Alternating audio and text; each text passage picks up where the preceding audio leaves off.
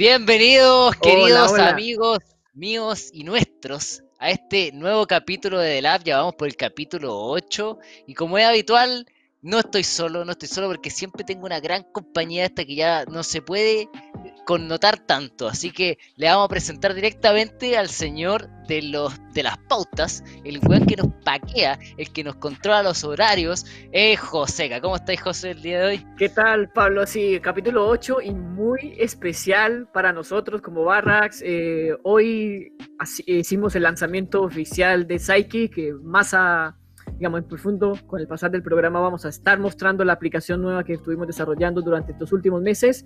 Eh, y obviamente Jaime nos va a hacer la reseña oficial, va a ser el primero en hacer la reseña oficial de Psyche, Jaime. ¿Qué opinas de esto?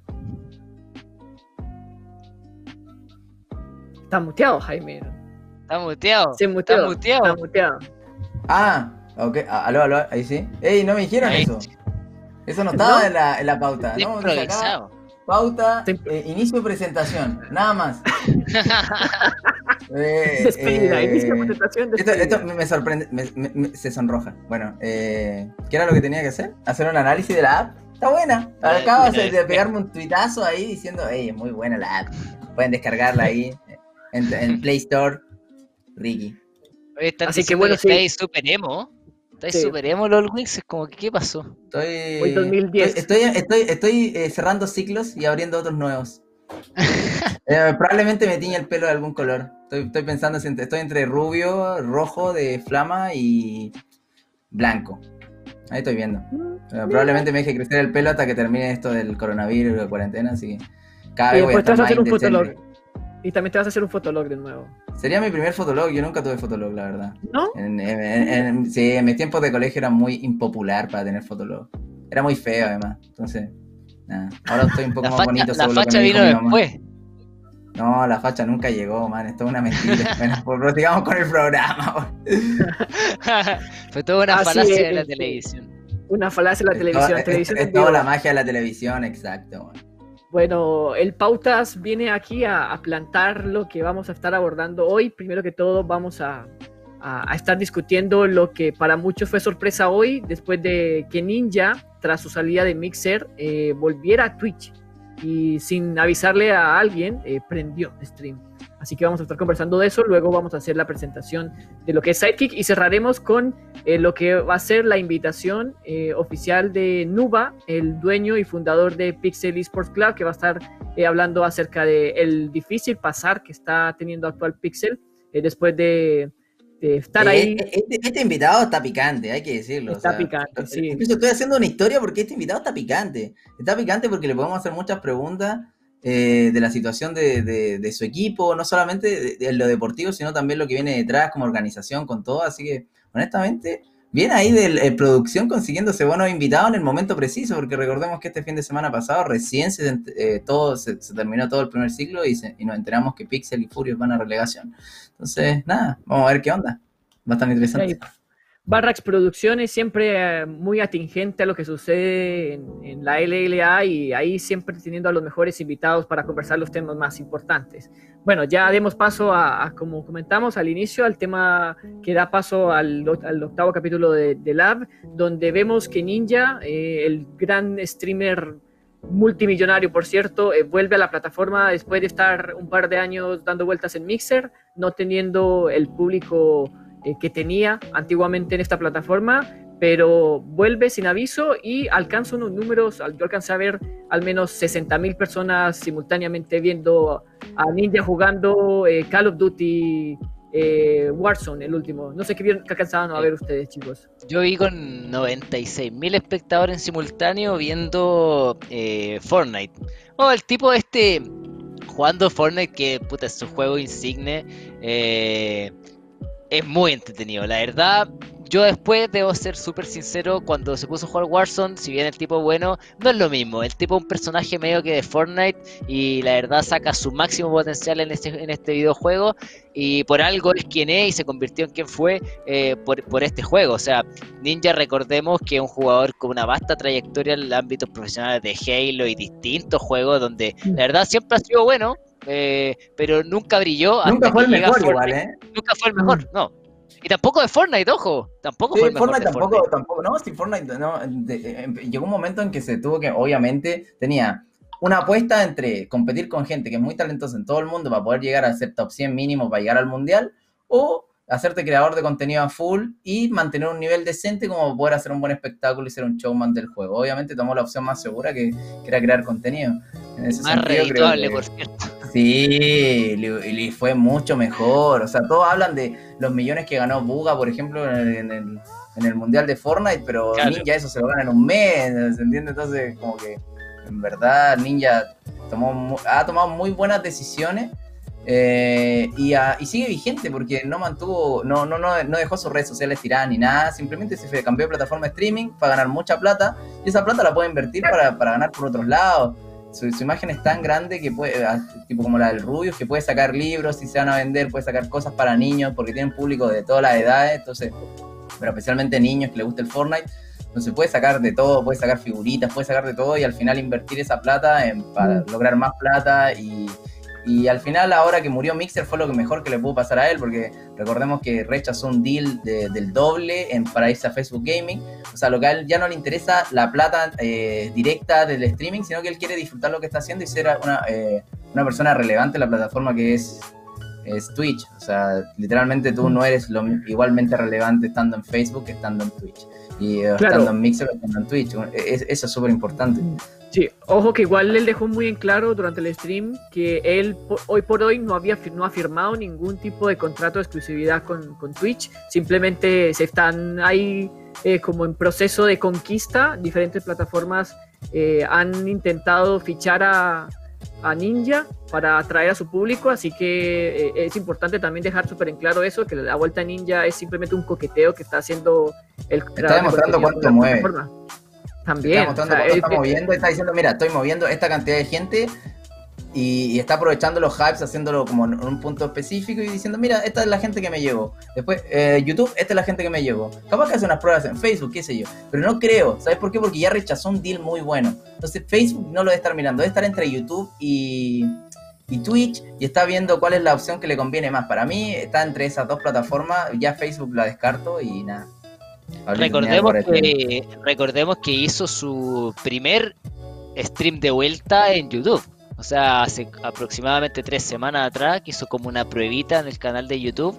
Eh, y claro, yo estoy de acuerdo ahí con Jaime que este creador, que es muy, muy importante, porque la verdad, eh, una persona que te mueva aproximadamente 100.000 eh, personas en simultáneo en una transmisión, la verdad es que es un plato que se quieren comer todas las plataformas porque el tipo lo vale. Eh, no sé si vale los 100 millones de dólares que le ofrecieron, pero sí vale mucha plata para cualquier plataforma que lo tenga. Así que está dejándose querer, está coqueteando con ambas plataformas y yo creo que esta es su manera más rápida y fácil de demostrar también lo que vale. Es como, tú estás por una plata, te ofrecieron, dale, voy a aprender. ¿Te gustaría tenerlo? Y la otra gente se queda entre la espada y la pared. O sea, es un tipo de... eh, se la sabe por libros. Este tiene una trayectoria tremenda. eh, ha hecho las cosas muy bien. Así, pero extremadamente bien. Entonces, esto tiene que ser parte de su estrategia de posicionamiento. Tiene que ser parte de su estrategia de negociación. Así que yo creo que Ninja puede exceder la cantidad de plata que, que ya le ofrecieron por el hecho de... No, y tiene partnerships con marcas gigantes. Sí. Creo que tiene Red Bull. Adidas, si no me equivoco, Adidas, Red Red Bull. Bull, eh, ya yo con esas dos marcas ya estoy feliz, o sea, pero Son las dos marcas comprometidas full, son, un- son monstruos. Porque una cosa es que tener Red Bull, por ejemplo, y usarla para potenciar tu imagen, que varios equipos de eSport toman Red Bull, pero solamente les dan, porque tienen un trato con el product manager y les pasan latas en intercambio por poner el logo en algún lado. ¿Te conviene el trade? Entre comillas, sí, porque si, te- si vas a usar las latas, está bueno el canje, digamos, y Mm. además puedes poner el logo de una marca prestigiosa, una marca picante en tu... que te levanta tu- o- o- otro Te aire levanta, te levanta. Sí, te, te, te, te deja da como un alas. pijón. Sí, te Te da da alas alas. literal. Entonces, para, para mí, o sea, Ninja está en un muy buen spot para seguir eh, para seguir creando contenido tranquilo. O sea, yo, yo creo que él se dio cuenta que en Mixer estaba tranquilo, tenía 5.000 personas, pero estaba tranquilo. ¿Se entiende? Y, yo, y también puede ser que, que prefiera esa tranquilidad por sobre tener 100.000 personas constantemente. eh, una comunidad más grande eh, son más responsabilidades, más complicado y una comunidad más chica te da otras cosas. El tema es que una comunidad más chica puede que no te dé tanta rentabilidad, pero él ya no tiene que ver esa parte. Y, estar en Twitch te da estar en constancia, en constante eh, circulación de tu contenido en otras, en, otras plataformas, tipo las compilaciones de YouTube, de, de, los videos, todo. Al final, tipo estar en Twitch te hace estar más relevante y yo creo que es por eso que está como eh, eligiendo eh, Twitch también. O sea, para mí, él eligió YouTube porque eh, fue como, se está haciendo de robar. Yo creo que usó una muy buena estrategia. Fue como, ya, ok, yo voy, uh, Twitch está dentro de mis opciones, pero no es la primera, entonces voy y pruebo en YouTube primero. Es como para decirle Twitch, hey Twitch, yo me, me puedo ir a cualquier lado. Creo que yo, si hubiera sido él, también hubiera hecho lo mismo. Me hubiera ido a YouTube primero a testear cuánta gente muevo y después voy a Twitch a, decir, mira, sabes que aquí estoy, estoy levantando 96 mil personas de vuelta y, así sucesivamente y ahí después puedo coquetear con otra, pero yo creo que probablemente se quede en Twitch a menos de que su relación con las personas de Twitch esté totalmente quebrada. Recordemos que le empezaron a poner publicidad que, no, no, era, le quitaron el mm. partner, capaz que no están en las mejores condiciones, pero capaz que ya han pasado el tiempo y son negocios, son negocios, al final no... No, no y aparte que le dan herramientas, o sea, yo lo pienso desde el lado Ninja y es como, eh, eh, es la hora de sacar estas canitas al aire, o decir, mira, cuando me, me de vuelta, perfecto, pero cuando me fui, me trataste así, me trataste así, me trataste así. ¿Qué vaya a hacer para convencerme de volver? Y eso, tú sabéis que en los negocios termina siendo un porcentaje elevado sobre el número que te están ofreciendo. Así que, para mí, el tipo se la sabe por libro. Es un tipo que está acostumbrado a ganar mm. millones de millones. No es el millones chileno como es Flamagot, es el millones worldwide. Eh, no, no, este está a otro level, este es el multimillones. sí, este es el multimillones. Porque no, la gente ahí no sabía que le habían ofrecido 100 millones de dólares en un contrato. O sea, estamos hablando de una cifra desproporcionada de dinero. Eh, para que tengan una idea, en, cifra aproximada, este tipo, cuando uno entra a su canal, cierto que eh, corren unos ads de 30 segundos. Eh, todo el mundo yo creo que lo ha visto, que de repente corren ads de 30 segundos, son recortitos para entrar al canal que tú quieres ver. Bueno, Ninja hace aproximadamente al año entre 4 y 5 millones de dólares solamente por la gente que ve esos ads de 30 segundos. imagínate que ese es su ingreso malo. Entre 4 a 5 millones de dólares por, por, por no hacer nada, básicamente, porque no hizo nada. Entonces, imagínate cuánto gana por trabajar, que mm. literalmente lo que él está. No, recordemos que Ninja en un momento tuvo una estrategia que para mí me pareció inteligente, pero también muy complicada de lograr, que fue literalmente streamear 12 horas y dejar 12 horas de Red Run. Entonces tenía 24 mm. horas de contenido y ahí aprovechó al máximo su boom de 150.000 viewers cuando tenía eso en vivo y tenía 30.000 cuando no estaba en vivo, entonces al final estaba 24 horas generando contenido, el mismo contenido del stream lo llevaba a YouTube, no, no, no, no, eh, y después, y aparte potenciaba su imagen en otras campañas, con otras cosas, ese tipo hizo las cosas muy bien, en verdad.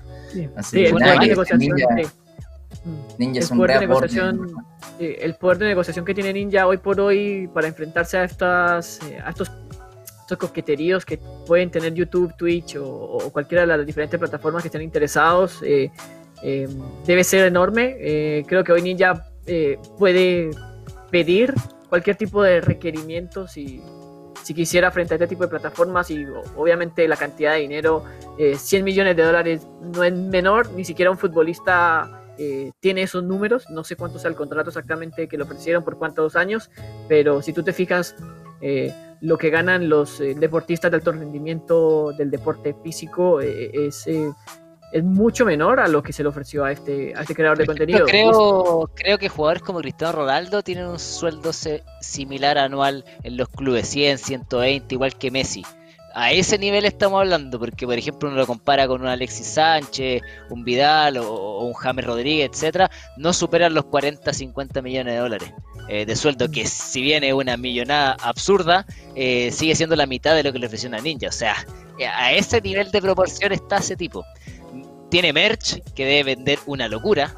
Tiene campañas con Adidas, como dijeron, tiene campañas con Adidas. O sea, este, este tipo es realmente la envergadura de Cristiano Messi, que puede tener su línea de ropa para deportistas electrónicos sin ningún inconveniente, ¿cachai? O sea, estamos hablando de, de un streamer que te hace más viewers en simultáneo que todo Sudamérica, yo creo. Yo no creo que en Twitch Sudamérica eh, tenga tanta gente en simultáneo como un stream de, Ninja. Igual, hace poco recordemos que el, Cosco Army versus 9Z en el counter llegó a 100.000 viewers. Entonces, capaz que es difícil llegar a esos simultáneos, pero yo creo que por, es que Argentina creció demasiado al punto que yo ya no sé cuánta gente hay rotando la plataforma argentina. Bueno. Soy muy sincero, personas de, consumiendo el contenido argentino, yo no sé cuánto hay ya. Ya creció demasiado y no sé de dónde salió tanta gente. Eh, es por, eso que... Sí, no, no, no, pero además me refiero a no sé de dónde salió tanta gente, obviamente estaba ahí, pero ¿en qué momento la gente se empezó a conocer la plataforma? ¿En qué momento la persona empezó a meterse a la plataforma y empezó a quedarse en la plataforma? Y obviamente eso fue trabajo de las comunidades de Argentina y todo, o sea, es, eh, es increíble. Acá en Chile estamos, no creo que si, si se hace un stream muy épico así, muy hard epic, juntando a todas las comunidades grandes, las tres comunidades grandes que hay, más eh, distintas circunstancias de la vida, yo creo que no llegamos a 30.000 viewers. Si es que estuviera toda la gente concentrada, no creo que llegáramos a 30.000 viewers chilenos así. Es difícil. Eso es, lo, eso es lo complejo y ahí veis que el tipo en un stream casual, pongámosle, porque este es prende porque su trabajo, ¿me entendí? No es nada especial. El tipo te hacía 100, ponle que en un mal momento te hace 50. Estás hablando de una máquina de hacer dinero, pero por todos lados.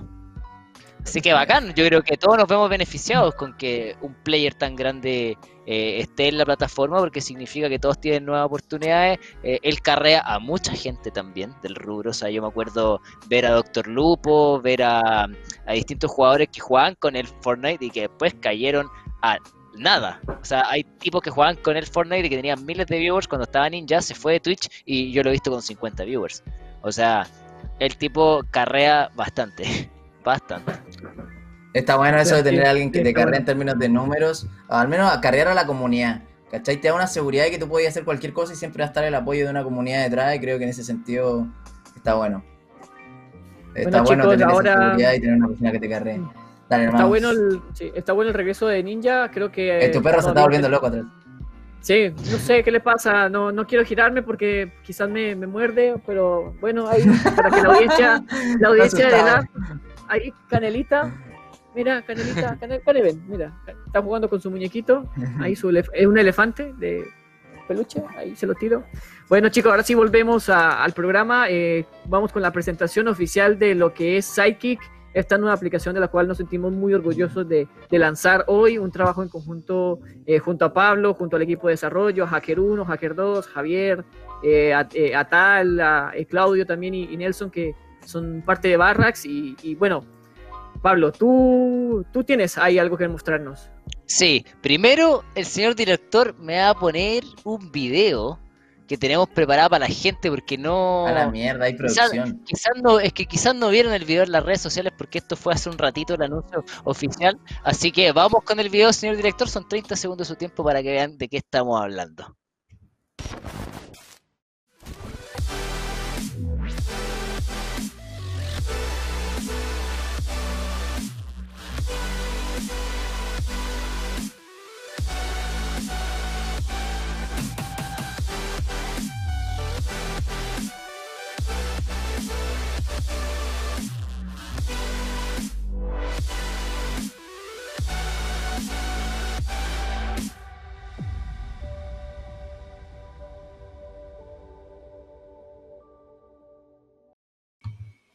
Bueno chicos, espero les haya gustado el video. Básicamente eh, José ya hizo la intro. Bueno, vamos a dar un par de agradecimientos también porque José bien lo decía, acá hay un equipo detrás eh, que quiere hacer lo mejor, lo mejor para la comunidad, lo mejor para que la gente sienta que el deporte electrónico y las competencias en Latinoamérica sean suyas. Eh, la verdad, sin los viewers, sin la gente que apoya todo el contenido que tanto nosotros hacemos, como Jaime, como los distintos creadores de contenido, incluso la liga hacen, eh, no serían nada sin el apoyo de usted. Así que por primera vez, y estamos muy orgullosos de presentarlo, es la única app en el mundo en la cual tú puedes ver League of Legends profesional en tiempo real. Es así de sencillo como la quiero presentar.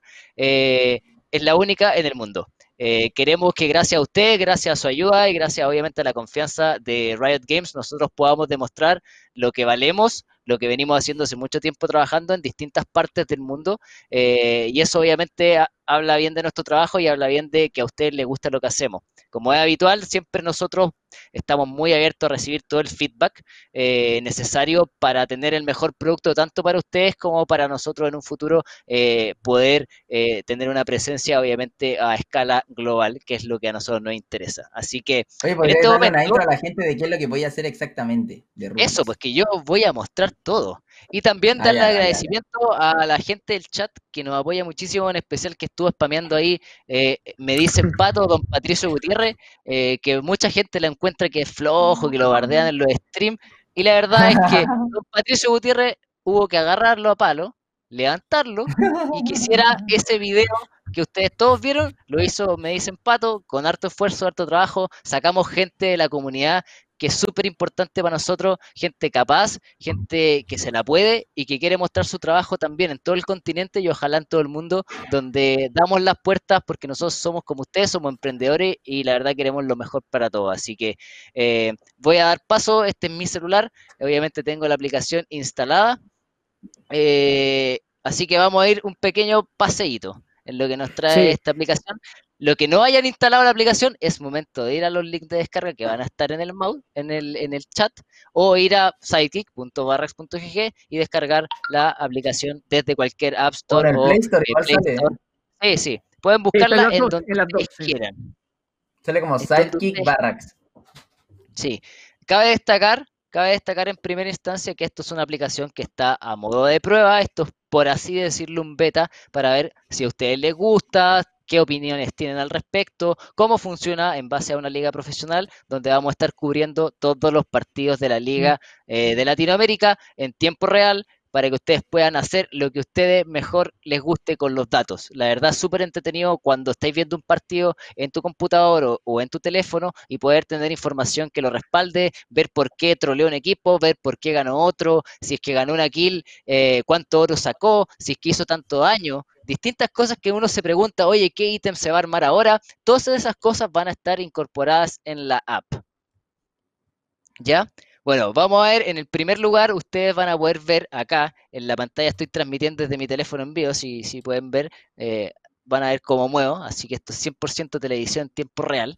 Eh, van a poder ver el historial de los partidos, ¿verdad? Estos son los partidos que van a encontrar el fin de semana en la etapa del Pentágono de la Liga, donde van a poder encontrar distintos, obviamente, enfrentamientos y también distinto contenido. O sea, ustedes acá pueden ingresar directamente al Pick'em, que se los recomiendo si quieren ganar skins. También pueden hacer directamente su votación desde obviamente la aplicación. Si quieren encontrar los equipos de la semana, que los vamos eligiendo estadísticamente eh, semana a semana, también pueden visitar este contenido. Y obviamente hoy día ustedes están aquí en The Lab y también va a haber esa integración de poder enterarse de las últimas noticias que van a estar viendo. Obviamente para todos los jugadores de LOL tenemos recomendaciones y campeones que están fuertes dentro de las semanas, dentro de cómo va el meta, las modificaciones, etcétera. Así que van a poder tener acceso directo a toda la información que necesiten. Ahora, en primer lugar, les voy a mostrar un enfrentamiento. Eh, este es el calendario que van a encontrar para este fin de semana en la liga. Si ustedes ven, este es el Pentágono, van a jugar cinco equipos todos contra todos, así que la verdad vamos a tener bastantes partidos eh, este fin de. Y como pueden ver, yo voy pasando los días hacia atrás y veo información sobre también partidos que fueron pasando en la semana anterior. Si yo quería analizar el clásico Isurus Furious de hace dos o tres semanas atrás, que creo que fue, eh, ustedes pueden ir y revisar absolutamente todos los datos. Entonces yo voy a ir acá y voy a ver, estamos cerca de un partido, a ustedes les gusta discutir con los amigos, eh, hacer apuestas eh, o distintas cosas que a la comunidad nosotros hemos estado analizando y que le faltaban datos obviamente para discutir quién es el mejor jugador, eh, cómo es línea por línea, cómo se enfrentan estas personas. Hicimos obviamente una pestaña, si ustedes apretan aquí en prepartida, pueden ver cómo All Knights va a enfrentar a UCH y todos los pormenores de este enfrentamiento van a estar acá. ¿Cuál es el win rate de los equipos? ¿Dónde están los diferentes KDA? ¿Cuál es la formación eh, esperable que va a tener este equipo para este fin de semana. Obviamente sabemos que All Knights tiene la posibilidad de cambiar a último minuto a Pancaque, pero oficialmente el jungla titular es Grell, por ende es lo que se espera que se juegue para el fin de semana.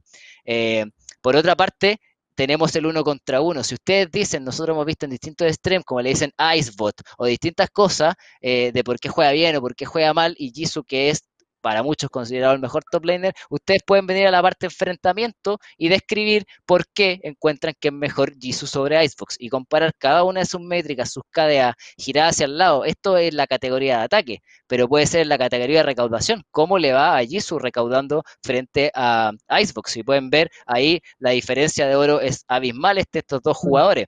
Pero también pueden ver los súbditos, también pueden ver la visión. Todo estos organismos métricos integrales son las herramientas que nosotros le vamos a dar a ustedes para que se informen, para que puedan vivir la liga, para que puedan opinar con la información que se requiere. Y obviamente ustedes van acá a la parte de eh, enfrentamiento por posición y pueden cambiar de jungla a mid, a los tiradores o a los soportes y todo se va a actualizar en tiempo real en la aplicación, todo se va a actualizar cuando ustedes lo necesiten. Por otra parte, eh, siempre pasa, oye, ¿por qué ganó tal equipo? ¿Por qué hizo bien esto? ¿Por qué hizo otra cosa? Bueno, ustedes van a su calendario en las fechas anteriores y ustedes pueden ir a revisar la, pestaña de resumen. En el resumen, básicamente es un breakdown. Eh, los breakdowns que se muestran en estas transmisiones internacionales, donde ustedes ven, oh, la diferencia de oro, qué piqueó tal equipo sobre otro, cuál fue el orden de estos picks, cuál es el win rate de estos picks. Distintas cosas los van a encontrar acá en las pestañas. Eh, si pueden ver los dragones, eh, el oro, el equipo azul y el equipo rojo, ¿qué hizo de primeras? Primeras les llamamos a la primera sangre, a la primera torre. Todo lo primero que se hizo en el partido es interesante para tomar decisiones. Entonces, ustedes pueden tenerlo ahí en la primera sección. Pero si yo voy a la selección de, de campeones, yo tengo los picks acá, ¿en qué posición? Kennen, sé que se seleccionó dos veces y que tiene un 100% de win rate y se, se, seleccionó en la posición 4 del draft. Este tipo de análisis les va a permitir a ustedes conversar, discutir y en verdad entender cómo se juega el competitivo. Hoy por hoy la gente está... Eh, está preguntando si solamente cubrimos esta liga. Hoy por hoy sí, nuestro interés es que más ligas también aperturen eh, y que puedan conversar con nosotros para tener información, imagínense, de Corea, para tener información de la LEC, de Estados Unidos, quizás de la LVP. Todo quien esté interesado en utilizar la plataforma, nosotros estamos abiertos a trabajar con ellos. Eh, por ende, toda la información, como bien explicada, los PICs los Vans, Jaime, todos saben que los lunes analiza estos partidos y se echa mucho rato en ver la selección Ibaneo de campeones porque tiene que verla ahí en tiempo. Pero mejor, ¿por qué no nos vamos a decir? Mira, yo sé que Soy se seleccionó de first pick acá porque lo tengo en el número uno, en cambio el número 5 del lado rojo fue un Corky. Entonces eligieron el blind pick del lado rojo, distintas formas de ver la información que pueda ser relevante para ustedes. Y obviamente, para los jugadores que están recién comenzando, que son de más menor nivel, pongámosle que este juego como es para todos, también tenemos disponibles las runas que ocupan estos jugadores profesionales a la hora de jugar estos campeones en los diferentes enfrentamientos. Entonces, eso está bueno, eso está, eso está, bueno eso. Eh, le copio la runa oh. fuerte a Icebox. De ah, mentira. Entonces. pensemos, que, esta aplicación lo que busca es integrar actualmente a la audiencia que, ve la LLA. Eh, o sea, yo, por ejemplo, que todas las semanas me siento a ver los partidos de la LLA, ahora voy a poder estar viendo mi pantalla del computador o, del celular, voy a tener mi celular y, si quiero ver efectivamente, eh, por ejemplo, diferencias de oro, eh, si quiero ver la participación de daño que tienen los, jugadores, eh, cuánto y cuánta diferencia hay entre ellos, voy a poder tenerla paralela a la transmisión. O sea, eh, piensen esto como una experiencia complementaria a lo que ya nosotros vemos semana a semana en la LLA. Esto es, eh, un, un, plus que nosotros hoy por hoy le estamos entregando a la audiencia para que se vincule cada vez más y para que no se sienta, ¿cómo lo podemos decir?, alejada de, de esto, que es parte muy genuina y es muy nativo de, los esports y, ayudan tanto al relato y al entender eh, qué sucede durante las partidas. Si, si All Night vence y Surus, eh, existe una razón estadística detrás de eso y eso tú lo puedes ver y lo puedes analizar eh, en Sidekick. Totalmente, o sea, de, momento se, se nos cayó la transmisión, obviamente, televisión en vivo, señores, pero estamos entrando de nuevo a transmitir desde el teléfono. Em, Señor, señor Gabriel, usted que está atrás en pantalla, ¿me confirma cuando la aplicación ya se esté viendo de nuevo? Sí, señor, para Nicolás 4 aparecen las runas y las builds de los jugadores exactamente. Y mejor aún, aparecen exactamente cuando las compran también. Entonces tú vas a poder saber que en ese matchup se compra tal ítem primero y tal ítem después. Entonces tú siempre vas a tener eh, pleno control sobre estos números. Sí, bueno, mientras producción ahí arreglamos el, problemita técnico, eh, una de las, eh, de las funciones principales que al menos a mí más me agrada de, de Psychic y, siento que yo como, como fanático de los esports más disfruto es especialmente lo que tú dices, el hecho de eh, tú ver paralelamente en tiempo real cómo se dan estas jugadas que tú vas a estar viendo, digamos, en la transmisión y cómo los datos y las estadísticas eh, van apoyando el relato de Gontito, que está ahí en el chat, saludes a, Gonto, del relato que va a tener Corsario, JJ, eh, al momento de dar eh, explicaciones porque un equipo es mejor. siempre es muy fácil también tratar de, de hacer ideas de por dónde una victoria sucede o una derrota sucede, pero con Sidekick eh, los, usuarios comunes y corrientes, los jugadores, los seguidores, eh, van a poder determinar esto, van a poder saber, eh, por ejemplo, cuál es el estilo de juego de All Knights. All Knights tiende a jugar muy agresivo gracias a Grell. Es muy diferente el estilo de juego que te entrega, por ejemplo, Pancake a Grell en el equipo, y eso tú lo puedes verificar. uno, revisando los juegos donde Pancake estuvo presente y comparando los desempeños que tuvo All Knights con Grell. Y eso es algo que tú eh, como usuario puedes evaluar sin necesidad de, digamos, de estar pendiente a la partida. Eh, puedes hacerlo de forma eh, diaria durante la semana o cualquier día. Exactamente. Entonces, como bien dice José, acá vamos a avanzar quizá un poquito más rápido. Em, tenemos estadísticas que son base. ¿Quién nos ha preguntado mientras se juega una partida eh, cuánto daño lleva, bueno, el real del equipo, o cuánto daño lleva el top, porque te llama la atención que está jugando un carry como Jace. Bueno, todo eso también lo va a poder ver en tiempo real acá, la diferencia de daño en línea por línea. Va a poder ver quién tiene más oros. E, ejemplo, si está jugando GP contra Renekton, quién está consiguiendo más oro, quién está teniendo mejor escalado o desaprovechando su oportunidad de early game en caso del Renekton. También los súbditos. Sabemos que hay jugadores que se quedan constantemente atrás en súbditos y la diferencia te la va a marcar la app en tiempo real de cuánto lleva en ese instante de partida de diferencia y te va a ir marcando al minuto 10 este fue el slot, al minuto 20 esta fue la diferencia y en adelante esta fue la otra diferencia. Te va a ir ordenando los datos uno por uno. Y obviamente eh, lo que la gente pregunta tenemos el tema de las estructuras, cuántas torres lleva, cuántas torres han votado, pero cosas relevantes, la distribución de los monstruos, cuántos monstruos ha matado, mató al varón, no mató al varón, mató al dragón, cuántos dragones tiene, distintas preguntas que ustedes se van haciendo en la partida son relevantes para responderla acá. Y aparte, también, acá pueden ver la build que está utilizando ese campeón en tiempo real por el campeón que está usando y cuánto oro gasta en esa build. ¿Por qué es importante cuánto oro gasta? Porque así ustedes saben con cuánto oro tienen que viajar, con cuánto oro tienen que ir a comprar esa itemización para alcanzar el mayor power spike dentro de ese enfrentamiento. Distintas cosas que se los va a dar el análisis y esta pantalla obviamente de complemento que estamos entregando hoy día para ustedes, que es Sidekick. Obviamente, cada programa y ante sus consultas vamos a seguir ampliando en cómo se usa la plataforma, cómo sacarle mejor provecho. Todas las dudas, consultas, háganlas llegar tanto por nuestra página web, por nuestro Discord, por nuestro Instagram, por nuestro Twitter, lo que ustedes quieran, hagan llegar todas sus dudas, consultas y sugerencias para tener la app.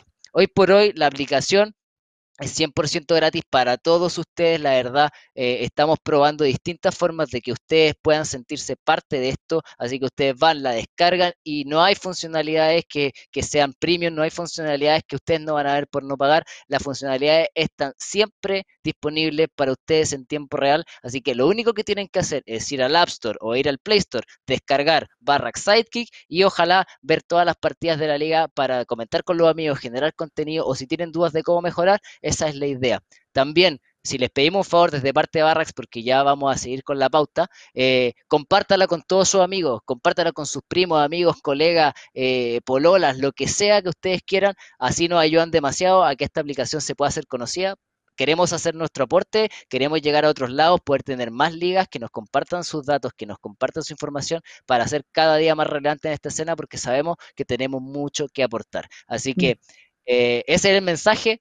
Ojalá eh, distinta, en distintos programas podamos tratar más problemáticas sobre cómo sacarle mayor provecho a la app, pero este fue la presentación del primer día. Espero que la investiguen, den la vuelta arriba abajo y ojalá este fin de semana los veamos utilizándolo. Manden sus pantallazos a redes sociales a ver si los podemos acompañar en su día a día. Así que eso.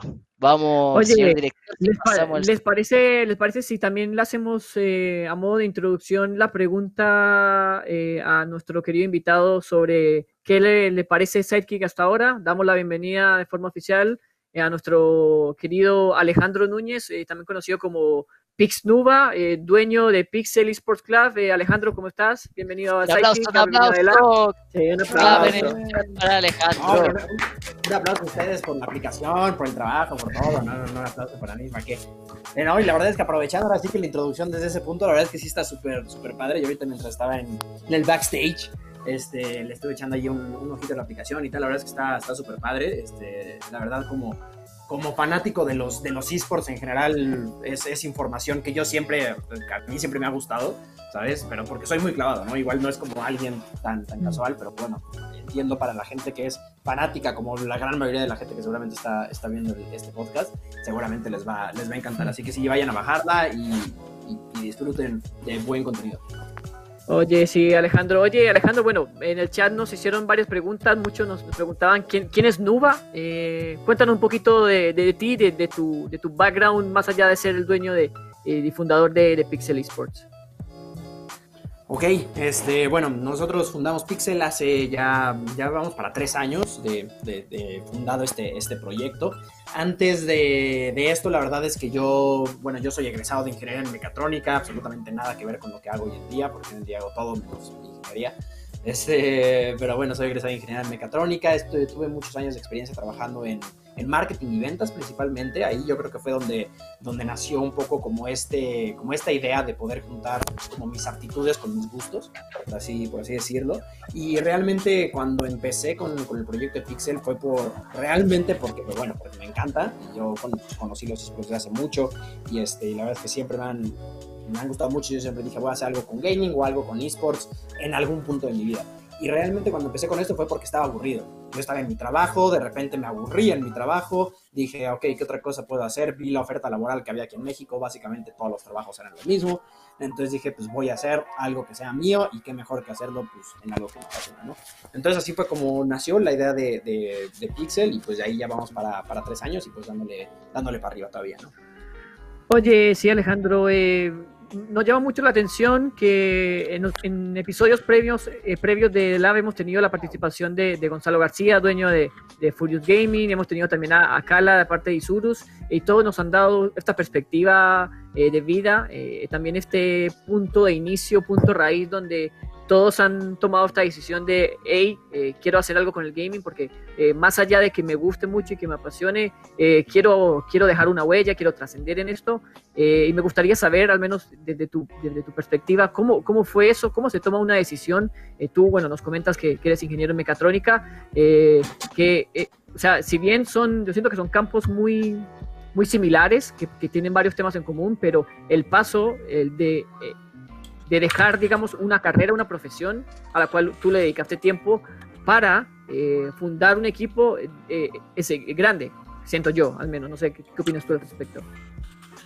Este, pues sí, la verdad es que, bueno, yo, yo cuando descubrí el mundo de los esports, que fue cuando tuve la oportunidad de estar interc de intercambio en, en, Suecia hace ya bastantes ayeres, en el 2011, este, tuve la oportunidad de ir al, al DreamHack, ¿no? De donde se hizo el, creo que fue la final del del primer o segundo mundial de, de, League of Legends en su momento. Yo en ese momento ni jugaba League of Legends, ni conocía League of Legends, ni sabía que existían los esports. Este, y en ese momento fue donde realmente me metí y dije, órale, eso está súper padre. Desde ahí empecé a jugar League of Legends. Este, llevo ya jugando pues casi, ya voy para, para 10 años de jugar. Este, y la verdad es que yo siempre, o sea, cuando vi eso, dije yo, a mí me encantaría que esto se pueda, se pueda tener también en México, ¿no? Y se pueda tener también en, Latinoamérica. Y la verdad es que esa fue la idea que a mí, que a mí me quedó. Yo, yo me quedé con la idea de en algún momento vamos a estar acá. Y obviamente, este, si ves la diferencia, pues obviamente si comparas con Europa, pues ellos han seguido avanzando, ¿no? Y nosotros todavía seguimos dando los primeros pasitos. Pero aún así yo creo que nosotros como, como dueños de organizaciones, ahora sí que, que Cala y Gonzo, pues ahora sí que me pusiste la vara muy, muy alta, porque para mí son los dos que más eh, pues, recorrido tienen en los esports a nivel, a nivel Latinoamérica, pero bueno, ahora sí que poder estar dentro de la misma conversación, por así decirlo, dentro del mismo parámetro con ellos, pues bueno, ya es, ya es que estoy haciendo algo, bueno, estamos haciendo algo, algo bien, ¿no? Este, entonces sí, yo creo que esa fue un poquito la motivación, decir, ok, esto ya está pasando en estos lugares del, del mundo mientras vemos ese dive espantoso que hicieron, pero bueno, este... Eh, pero bueno, yo creo que esa fue un poquito la motivación, ¿no? Ver que lo que se estaba haciendo en otros lugares y que en otros lugares se estaba generando muchísima audiencia y muchísima gente y esa pasión y todo eso, yo creo que eso fue lo que me motivó a querer hacer algo aquí en México en algún momento. Sí, oye, sí, eh, me llama mucho la atención que eh, recordando lo que dijo Gonzo y Carla en el pasado, también ellos tenían pensamientos muy similares a lo que tú dices acerca de de sentir que en Latinoamérica todavía está el debe en cuanto al desarrollo de la escena de esports. Eh, ellos sentían que al menos ese paradigma o, esa sensación todavía se da por el momento. Eh, y me gustaría preguntarte, ¿sientes tú que, que nos falta algo? ¿Y qué nos falta a nosotros como región para poder estar al estándar de regiones grandes como Europa, como China, como Corea? Ok. Bueno, antes que nada, yo creo que una de las grandes limitantes que tenemos a nivel Latinoamérica como tal es, es eso justamente, el Latinoamérica. Me parece que meter tantos países y una geografía tan, tan, tan grande dentro de una sola bolsa me parece muy complicado y tenemos muchos niveles de, digamos, hasta de acceso a la tecnología muy, muy, muy, muy, muy diferentes, ¿no? Entonces, yo creo que ese es el primer tema. Realmente cómo es, por qué es que empezamos a verlo como a nivel Latinoamérica cuando hay tantas personas diferentes. Si tú ves un streamer argentino, si tú ves a Coscu, por ejemplo, y lo comparas con Al Capone, o con Juan Guarnizo o cualquiera de los más grandes de, México, no tiene absolutamente nada que ver. Este, son dos audiencias completamente distintas. Entonces yo creo que ese es un poco el, problema inicial, por así decirlo, de Latinoamérica, un poco como esta que se metió en una sola bolsa cuando realmente me parece que por lo menos por regiones se debería ver o idealmente por países, ¿no? Porque también aunque lo veas por región, alguien de Centroamérica comparado con alguien de México, pues es muy diferente tanto de acceso a Internet, eh, otra vez gustos, este, costumbres, es, muy distinto, ¿no? Entonces yo creo que ese es el, primer tema. Y el segundo, eh, yo creo, y esto ya es hablando más específicamente en, México, porque la verdad es que la realidad también de los esports es muy distinta en Argentina, en Chile, en México, en Brasil, obviamente.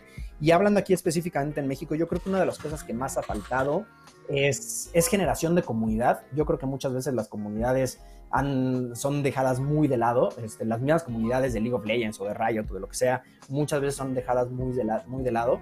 Y también nunca ha habido como, un, como una evolución natural, ¿sabes? Para mí la evolución natural de los esports es empezar con eventos de esports como tal, ¿no? Más allá de que vayas a seguir y comprometerte a ver una liga como el LLA, es, hay un evento de esports como tal o de gaming como tal, y yo fui y me, entre, me, entretuvo ver el, juego, o ver la transmisión, o ver el casteo de algún juego en específico, y a partir de eso lo empecé a seguir. Y siento que aquí en México nos saltamos ese proceso.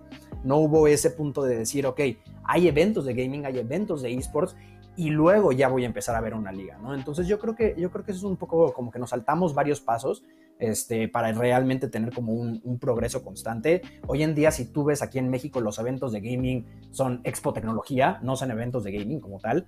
Este, básicamente son, son expos donde están los diferentes stands de las marcas y para de contar, no hay lugares para jugar, no, o sea, no, no hay nada este, un, un, evento muy, una expo muy importante aquí en, México, que era Game Celebration, que creo que ya lo van a dejar de hacer.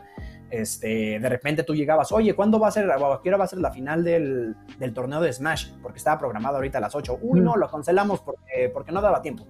Entonces, realmente no hay cosas dedicadas de, de gaming y de esports. Entonces, yo creo que ese es un poco el problema, ya hablando más a nivel, a nivel México, ¿no? Mm se ve como poca seriedad, un poco lo que tú dices en cuanto a cómo las organizaciones eh, tratan de, crear y, desarrollar estos eventos que finalmente eh, no tienen ningún peso a la hora de, decir y, cancelarlo y creo que tiene que ver mucho con, con, eh, esta sensación que, que, un poco planteaba al, al comienzo. Oh, eh, bueno, ya llevándolo un poco al presente, toda esta conversación, Alejandro, eh, bueno, particularmente Pixel Esports Club lleva dos años muy complejos en cuanto a, su a su nivel competitivo, su rendimiento competitivo, dos años donde eh, ha tenido que enfrentarse a fin del, split de, de, clausura a la promo relegación. El año pasado pudieron eh, salvar la categoría tras vencer a, Mad Lions.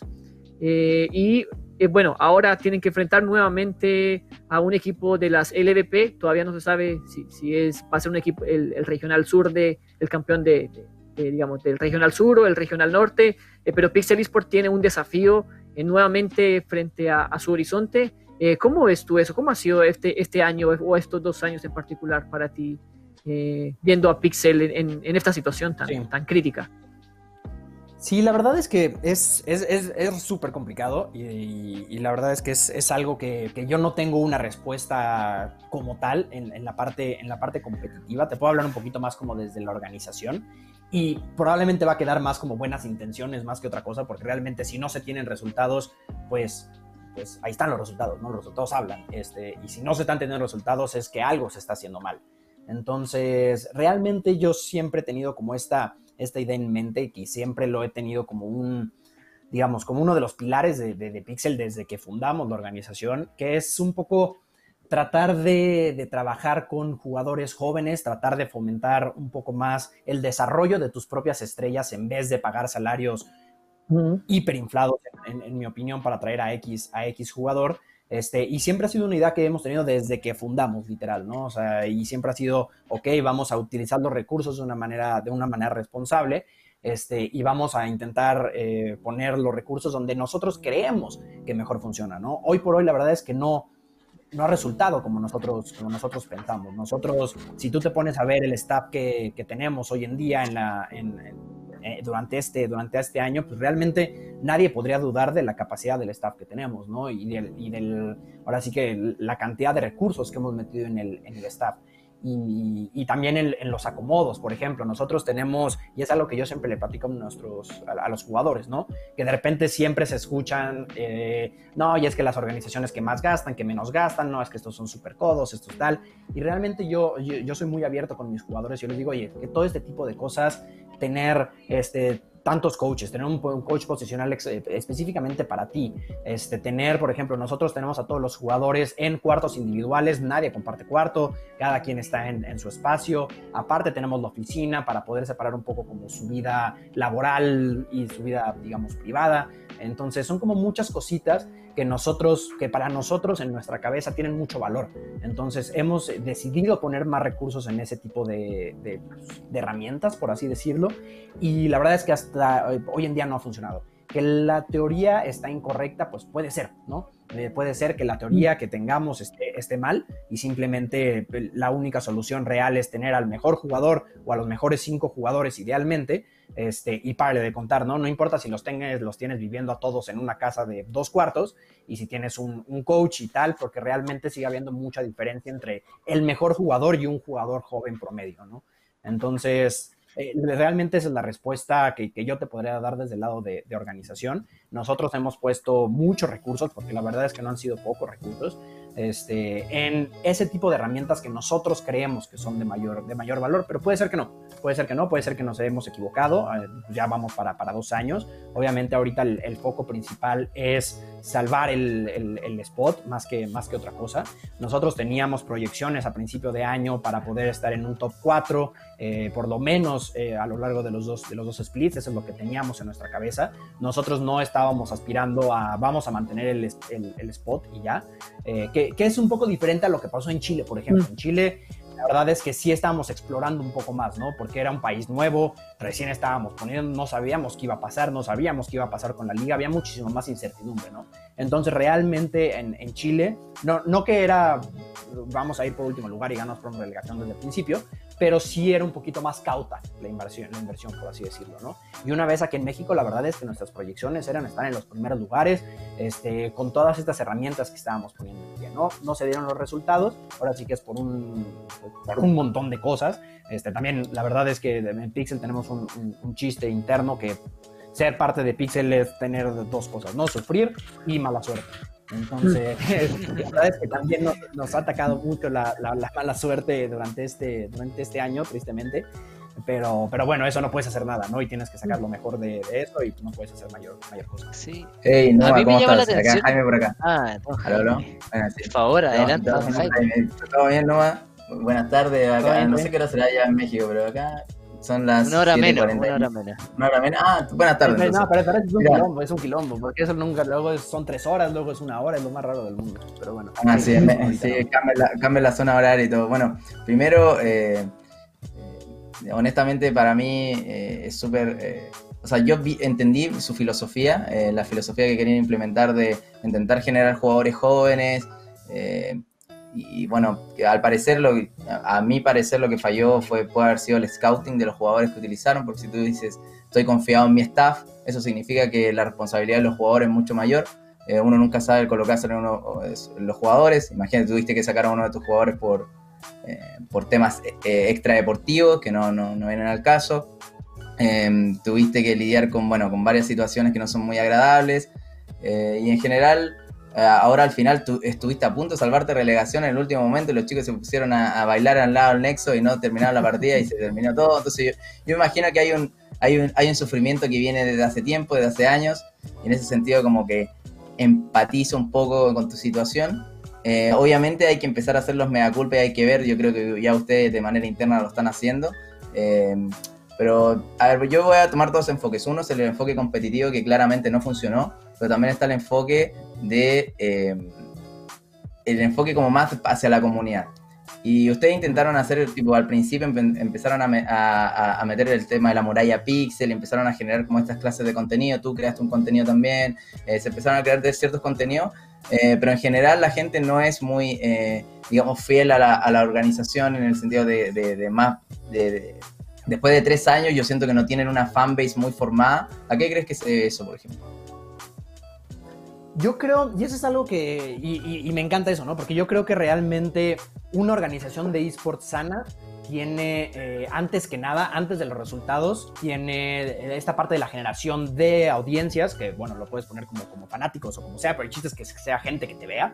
No importa que sea que te vea por X o Y razón, pero el chiste es gente que te vea, ¿no? Yo creo que tiene casi igual de peso hoy en día tener una organización que te vean por X razón que los resultados competitivos como tal, ¿no? Como un ejemplo como Face Clan, ¿no? Face Clan que realmente a nivel torneos o 100 Thieves a nivel torneos, pues no, no, es que estén en el mundial de League of Legends, o sea, realmente no, no tiene nada guau, pero la generación de contenido es lo que los tiene hasta allá arriba, ¿no?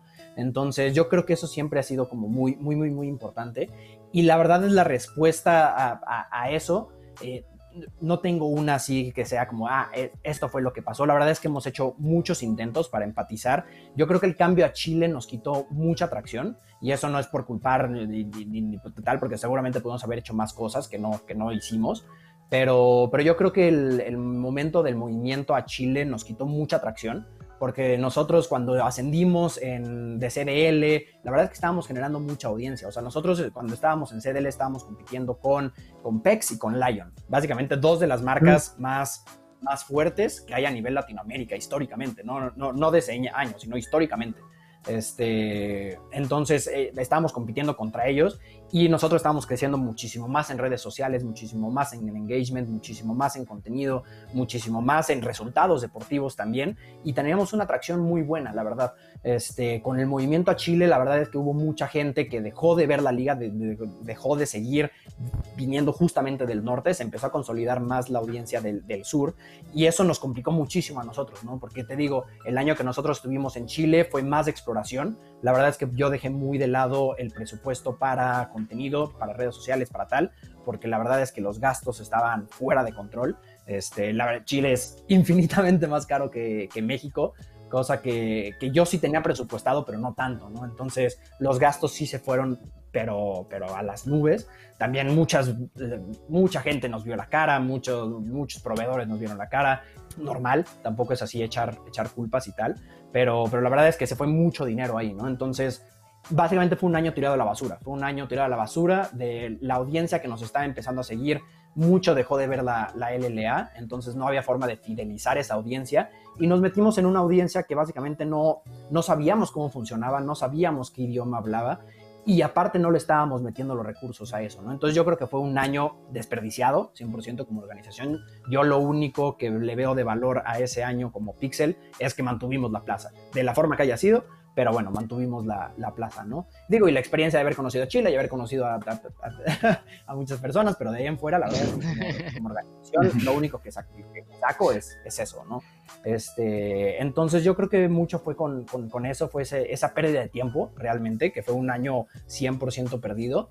Este año empezamos bien, la verdad, eh, estuvimos generando sí. mucho contenido, tuvimos, eh, hicimos un, un, documental que la verdad es que tuvo muy buena, muy buena recepción pero al mismo tiempo empiezas a encontrarte con problemas extra cancha, como bien, como bien mencionabas, te empiezas a, a, a, ver que el equipo no está respondiendo, empiezas a tener 3, 4, 5, 6, 7 loses seguidas y entonces ya no tienes ese equilibrio, ¿no? Porque tienes tu documental padrísimo, pero de repente ven el, el fin de semana y perdiste contra los equipos que estaban en último lugar, ¿no? Entonces eso genera que la, audiencia, en vez de tener realmente comentarios positivos y no, este contenido está bien padre, te empiezan a ignorar un poco porque es como, no, ¿para qué te voy a ver? O te empiezan a poner comentarios de, mejor invierte en tus jugadores que son malardos, este, en vez de, de, de, seguir haciendo, bueno, o seguir viendo tu contenido, ¿no? Entonces, si tuvieras una gráfica realmente del contenido que nosotros estamos generando, los views de ese contenido y los resultados eh, competitivos son directamente proporcionales. Este, Totalmente eso, de acuerdo. Es algo, sí. es algo que o sea, es, creo que son métricas que sin duda se retroalimentan. Hay casos de borde que podemos decirlo. Eh, hay equipos que generan mucho contenido y la verdad en el juego eh, no dan pie con bola, como se dice, o son muy malos, eh, porque pasan a ser a una gradualidad como de meme. Eh, y por otro lado, hay equipos que no generan nada de contenido, pero son buenísimos. Y nada, la gente se empieza a conformar con uno. Creo, y estoy súper de acuerdo contigo en que tener un balance entre ambas cosas te da tanto una organización sana como una organización que en el mediano y largo plazo va a ser rentable, porque todos sabemos en esta industria de los esports de los premios deportivos no vaya a vivir no se puede pagar claro, lo que no, se no. paga por ganar una liga, lo que te dan de premio no sirve para pagar un mes de, de, de, de, gaming house y de jugadores. O sea que la verdad es que hay que tener siempre ojo y que la gente tenga toda la información de que los equipos no viven de si ganan partidos o no.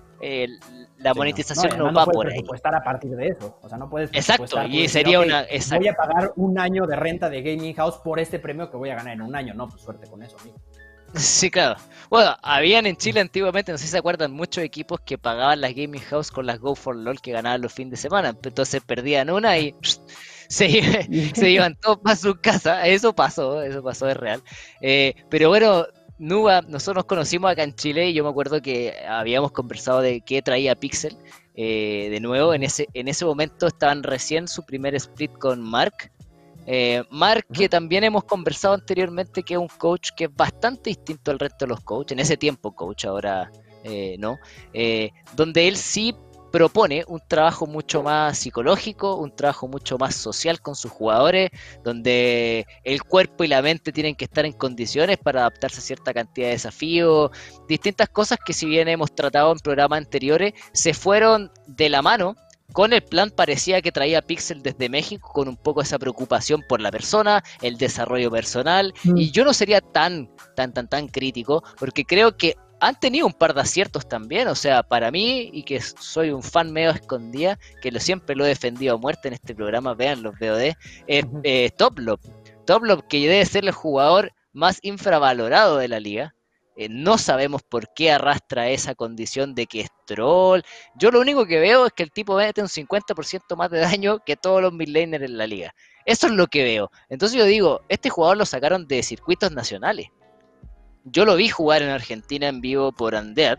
Y, era un jugador que hoy día ni siquiera estaría eh, en lo que podríamos considerar la segunda división, sino que es más abajo.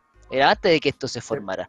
Y para mí eso fue un acierto que, bueno, lo coachea Mark el año como 2018, si no me equivoco, en, en, en, en Andear y lo lleva a Pixel, obviamente como un acierto tremendo. Creo que eh, el jugador Jauni partió siendo una revelación y que bueno, ha tenido alto y bajo, pero tampoco es que sea un considerado un mal jugador, sino que un jugador irregular, pero que tiene para ser muy bueno. Entonces, en tu opinión, este plan de mejorar a las personas, hacer que vivan bien, vivan correcto, ¿ha sido 100% malo? ¿O la verdad es que también ha faltado el otro lado de ponerles la corriente y decirle vamos a rendir? Yo creo que uno de los grandes problemas que hemos, que hemos tenido, yo creo que sí, como bien dices, sí, sí, sí hay muchos aciertos y sí hay muchas cosas que hemos hecho, que hemos hecho bien. Este, también obviamente hay muchas cosas que hemos hecho mal, este, digamos, más, más out there, que, que, no son tan, este, digamos, tan, tan afuera de, de, la comunidad, pero bueno, adentro del equipo hay muchas cosas que hemos hecho mal, seguramente. De repente han faltado cosas, de repente tampoco somos así perfectos y somos un G2 que tiene absolutamente todo siempre. Siempre hemos tenido problemas. Este, pero yo creo que sí han habido muchos, muchos aciertos también dentro de lo que, de lo que dices. Eh, yo creo que Top es, yo creo que es el mejor, el mejor ejemplo. Yo sí me acuerdo cuando de repente Mark me dijo, oye, vamos a meter a Toplop al, al equipo. Yo dije, bueno, no tengo ni idea. Yo estaba apenas llegando allá, allá a Chile, no tengo ni idea quién es, pero está bien este, si tú confías en él. Y de repente me empezaron a llegar mensajes por todos lados, no, ¿cómo vas a meter ese troll? No, que es un Inter, no, ¿qué tal? Y yo, yo me asusté. Yo, yo, le dije a Mark, oye, Mark, pero, pero es que ve todo lo que me están, me están diciendo, ¿no? Me dijo, no, no, no, pues cuando lo conozcas vas a ver que el tipo no tiene absolutamente nada que ver y tiene mala fama, sí, este, pero en competitivo es, es, una bestia, ¿no? Y yo ya que lo conozco, ya llevo dos años conociéndolo, hoy por hoy para mí es el, para mí, para mí, para mí personalmente, individualmente, se me hace de los mejores mid laners. Este, tiene tiene una ética laboral impresionante, este, que es es el que lleva los entrenamientos, básicamente, ¿no? Cuando de repente algo pasa bien, algo pasa mal, cuando se sobrehypean, cuando se tiltean, cuando tal, Top es el único que está siempre ahí, ecuánime, tal.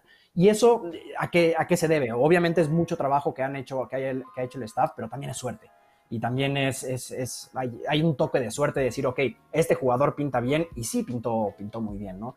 Pero de ahí en y fuera... Y que no pintaba bien, porque era todo, mm. todo decía lo contrario. Es que ahí está el acierto. de hecho. Sí. sí, sí, sí, sí, de hecho. Y, este, y la verdad es que eh, también entra mucho el factor suerte, ¿no? Y yo creo que más que no, eh, y, más que esté mal, digamos, la hipótesis que nosotros teníamos del desarrollo de los jugadores y tal, yo creo que el formato tampoco acompaña. Yo creo que el formato te castiga mucho si quieres hacer un plan a largo plazo. Este, si tú te pones a ver este, realmente los proyectos que más han funcionado, son, son proyectos cortoplacistas o proyectos muy, muy, muy, muy caros, ¿no? Este, como el ejemplo de All Nights, por ejemplo. O sea, All Nights pagan nóminas, digo, la verdad es que no, no, conozco el número, pero son muy, muy altas, ¿no? Solamente para tener a un Jisoo, para tener a, a una Life, pues es, es pagar un montón de dinero. Y aún así son contratos que tienen una duración de un año suerte ofreciéndole a alguno de esos jugadores un contrato de 3, 4 años o un desarrollo, tal, te van a decir, no, no, no, yo, okay, yo no quiero estar ahí. Este, en cambio, nosotros buscamos el otro lado, ¿no? Jugadores que sí se quieran quedar, que sí se quieran mantener, pero el problema es que pues tienes el tema del, de, pues, de repente ya se te fue el tiempo y estás jugando promo relegación. Y, y, ese es realmente que, que no acompaña, ¿no? El formato junto con esta idea de querer desarrollar talento y, y equivocarte cien mil veces para encontrar a un top lock este, aquí el problema es que no te da el tiempo, ¿no?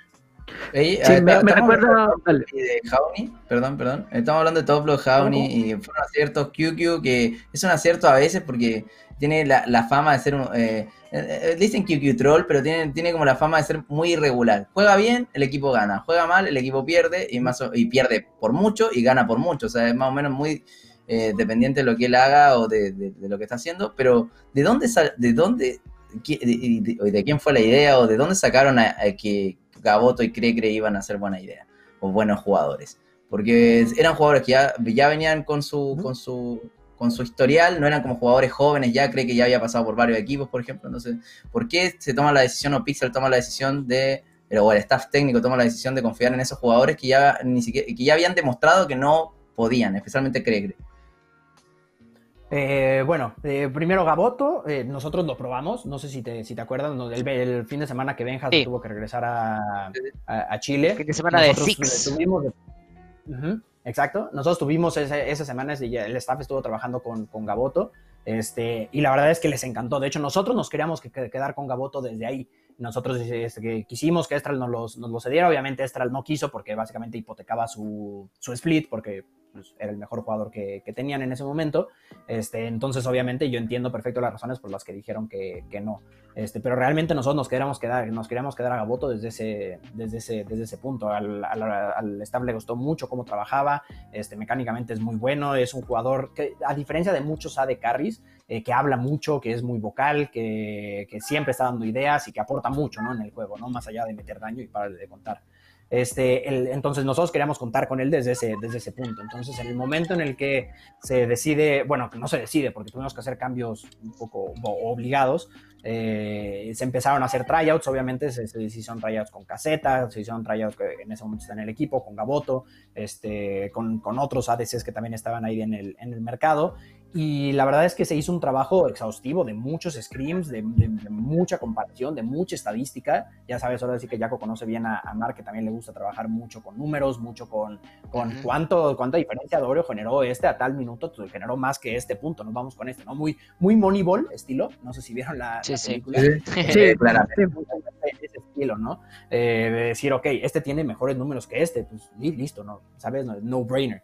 Eh, y en la posición de soporte también fue lo mismo, ¿no? Se hicieron muchos tryouts, se hizo, eh, se trabajó con muchas botlanes distintas y justamente cuando se decidió la, eh, que, íbamos a ir por Gaboto, con el que mejor de números estaba teniendo justamente era con Crecre.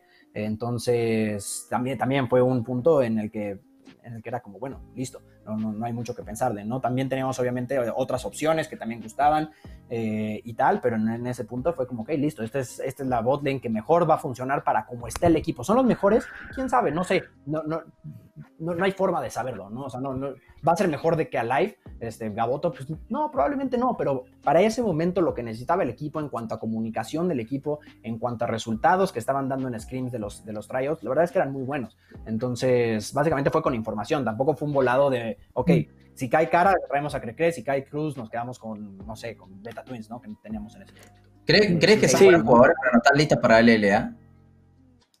Sí, yo creo que sí, yo creo que sí, yo creo que Gaboto en específico yo creo que es un jugador con mucha hambre y que tiene mucho, mucho potencial, mecánicamente es muy bueno, yo creo que le pesó mucho su...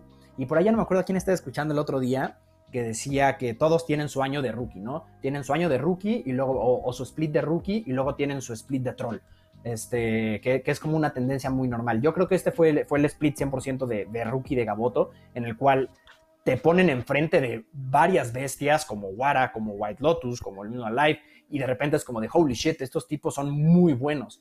Y te llevabas muchos años jugando en, en, en segundas divisiones, estompeando a todos, sacándole 20 CS al minuto 10 a todos los, los ADCs, y de repente te topas con unos tipos que te hacen pedazos.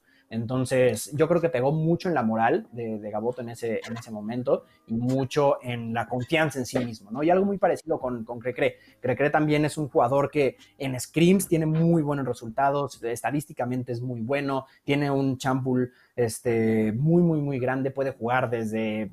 Eh, ¿cómo se llama? Maguitos de control, hasta tanques, hasta iniciadores, puede jugar de, de, todo, ¿no? Entonces, yo creo que también le ha pesado mucho la situación que ha tenido, el tema mental también le ha pesado, le ha pesado mucho, y obviamente a este split se le suma el tema de la pandemia, ¿no? Que yo creo que en mm. condiciones normales, creo que en específico hubiera podido tener mucho mejor desempeño individual, porque realmente no ven las comunicaciones ustedes, ¿no? O sea, no ven la comunicación, no ven el, el trabajo en la semana, pero ya en cuanto a stage, yo creo que hubiera tenido también mucho mejor desempeño en un año normal y al final del día son jugadores que llevan muchos meses fuera de su casa, este, en temas, y eso ya es algo platicado directamente con, con Crecre, que él decía es que no, yo, yo extraño estar en mi casa, ¿sabes? Y es algo que es, es difícil, difícil de trabajar. Y no importa que seas White Lotus, no importa que seas este, Sella, en algún punto te pueden afectar ese tipo de cosas. Y si no tienes ese bagaje y no tienes esa experiencia, pues te afecta y llega el fin de semana, ¿no? Y luego llega el fin de semana, tuviste un mal juego, entonces ya al siguiente te empiezas a... a como esta...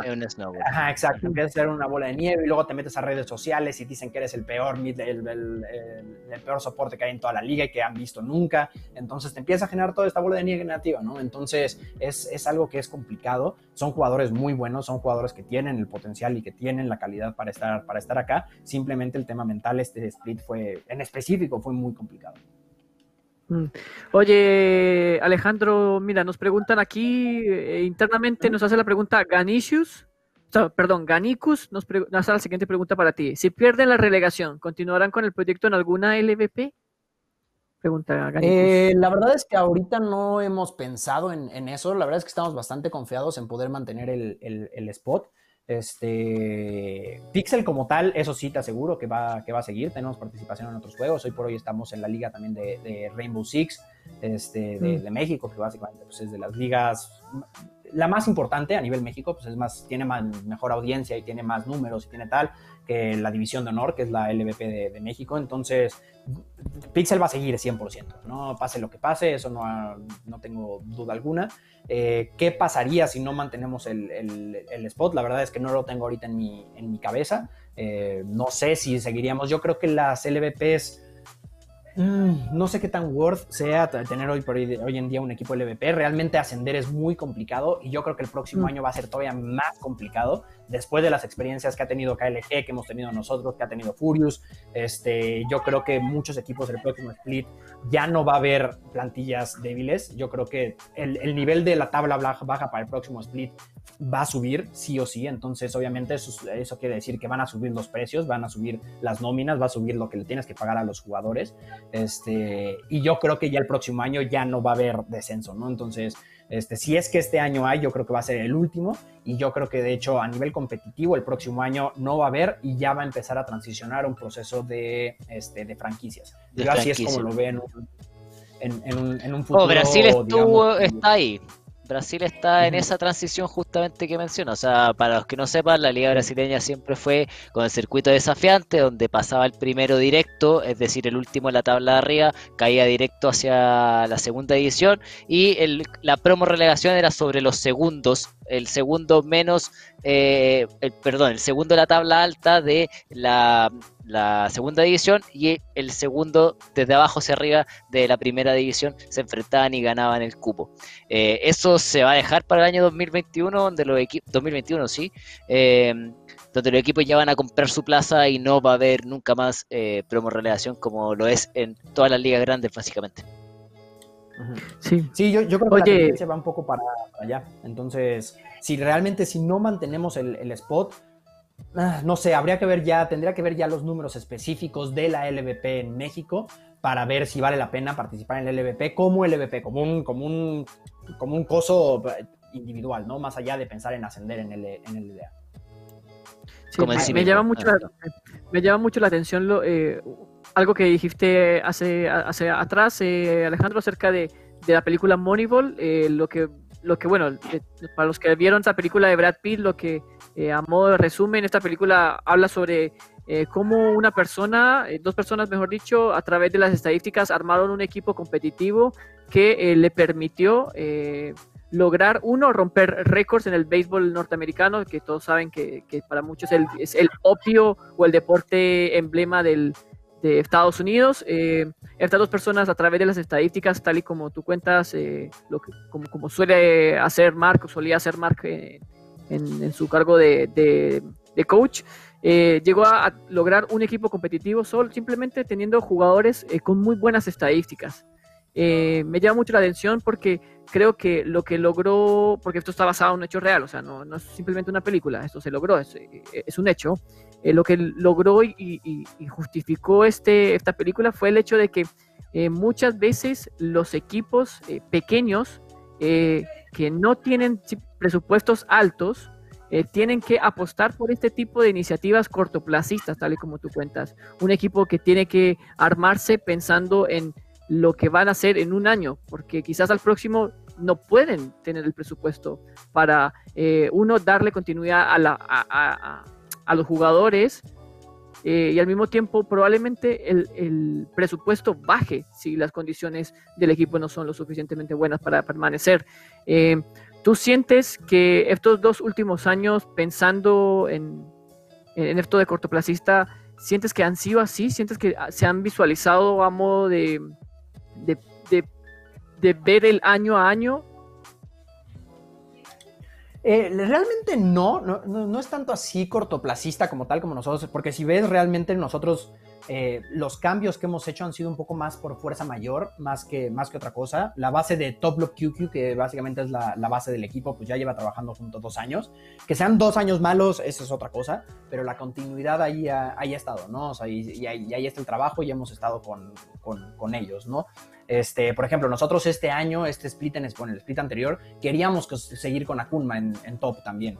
Este, simplemente él tomó la decisión de no querer seguir, se quiso ir al LVP para tener una exigencia un poquito, un poquito menor este, y tal, pero nosotros queríamos mantener a, a Kunma también en esa, en esa posición. Entonces, nosotros sí, sí, eh, digamos, armamos el equipo pensando mucho en estadísticas, mucho en qué es lo que los grupos de trabajo que mejor van a trabajar en conjunto, porque no es únicamente un jugador que, este, que farmee mucho, ¿no? O que tenga mucha diferencia de oro, sino que tú encuentres ese gap que tú tienes en el equipo, es como, ok, necesito un generador de oro, necesito alguien que me da igual que en, que en late game pueda ser el mejor del mundo o que mecánicamente sea el mejor, sino que necesito uno que genere oro.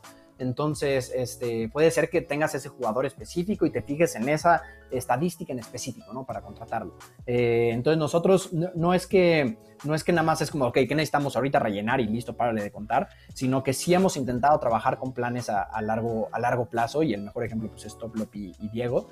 Eh, y, tristemente pues no se han dado los resultados, ¿no? También, también yo creo que se vale, se vale que, que simplemente pues, el grupo de trabajo no hizo clic, simplemente las condiciones no se dieron, también mucha, mucha mala suerte que de repente podemos, podemos tener.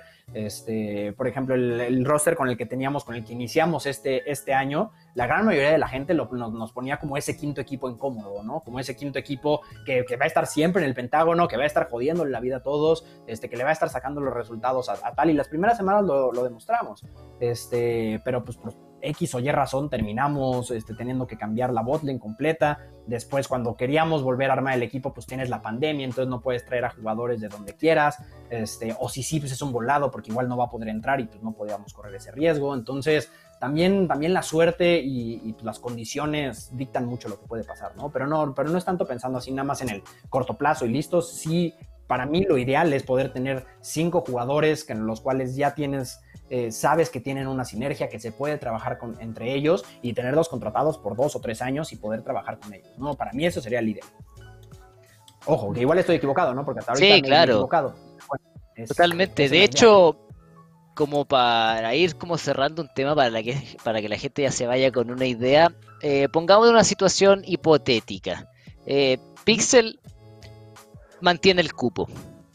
¿Qué hace Pixnua pensando en el 2021 para encarar esta nueva liga? Que obviamente cada vez, como tú bien dices, puede ser que esté cada vez menos cerca de eh, el descenso. ¿Qué, ¿Qué es lo que cambiarías hoy si pudieras? Yo creo que redistribuir un poco el presupuesto, yo creo que es algo que es muy, que, es algo que, que, 100% haría. O sea, hoy en día nosotros estamos haciendo gastos muy altos en términos de, este, de, los jugadores, de tener la oficina, de como todo este tipo de perks que les, que les hablé. Yo creo que se podría redistribuir un poquito mejor para tener algún player que, que realmente tenga como ese peso. O sea, tener un jugador de peso que pueda ser como ese líder adentro del, de la grieta y poder, y poder aportar este, más, allá, más allá del juego, sino experiencia y temple adentro del, del juego. Yo creo que eso es algo, pero algo que, que sí es muy que me gusta trabajar, a mí me gusta dejar trabajar a los staffs que contrato, ¿no? Porque si no, ¿para qué los contrato? Porque yo realmente no tengo ni un gramo de idea comparado contra lo que sabe Dai, ¿no? Por ejemplo. Este, entonces, si él toma una decisión es por algo. Si él me dice, oye, mira, vamos a continuar con esto, o este lo vamos a cambiar porque tal, tal, tal, tal, tal, listo. Su palabra siempre es, es antes de la mía, ¿no? Entonces, en ese sentido, a mí no me gusta armar los rosters, a mí no me gusta decir contrata este jugador o corre este otro. Este, pero si yo lo tuviera que hacer realmente, yo creo que eso es algo que nos hace falta, como un, un líder adentro de la, de la cancha, que es un, un trabajo que le dejamos a QQ y yo creo que muchas veces eso es lo que hace que, Diego se vea tan irregular, porque nosotros le metimos esa, esa responsabilidad a Diego de ser el líder, porque es el que más experiencia tenía, entonces automáticamente es como, ¿quién es el líder del equipo? Pues Diego, no, hay más, ¿no? Este, pero igual ser un líder no es únicamente listo, me dijeron que soy el líder, voy a ser el líder, sino es algo que tú traes. Y por ejemplo, Yauni tiene muchísimos este, skills de leadership, ¿no? Y es algo que nosotros no nos dimos cuenta y, este, y, nosotros teníamos a, Diego eh, haciendo y tomando decisiones y pensando por cuatro en vez de, nada más en, en él este, cuando tenías a otras personas que, podían hacer ese, trabajo, ¿no? Entonces, yo creo que es un poquito optimizar más el tema de, los recursos, por un, por un, lado, obviamente, y también el sacar el máximo provecho de los jugadores que, tenemos, ¿no? Porque yo creo que tenemos chicos que son muy, muy, muy, muy buenos, que tienen mucho potencial, apuntalando un par de cosas, yo creo que, se puede dar ahí el do de pecho, y, este, y yo creo que eso es más que, más que suficiente para poder estar trabajando de mejor manera, ¿no? Porque ahorita si me dices lo han hecho bien, pues no. Si te digo que lo hemos hecho bien, te estaré mintiendo. Entonces, es, eso, es apuntalar en los puntos que, sí, falta mucho, mucho hacer. Y algo que, también me ha hecho mucha falta, y eso yo es un mea culpa, 100%, hablando de mea culpas hace, hace rato, es contagiar este amor por la camiseta, ¿sabes? Este, así como de repente yo veo a los chicos de 9Z, a, los chicos de la Coscu Army, a los chicos de la Liga del Mal, no sé, de, esto que, que, se mueren por la, por la org, ¿no? Y es como de, y casi casi jugarían sin cobrar un peso para estar en esa, en la, en la organización.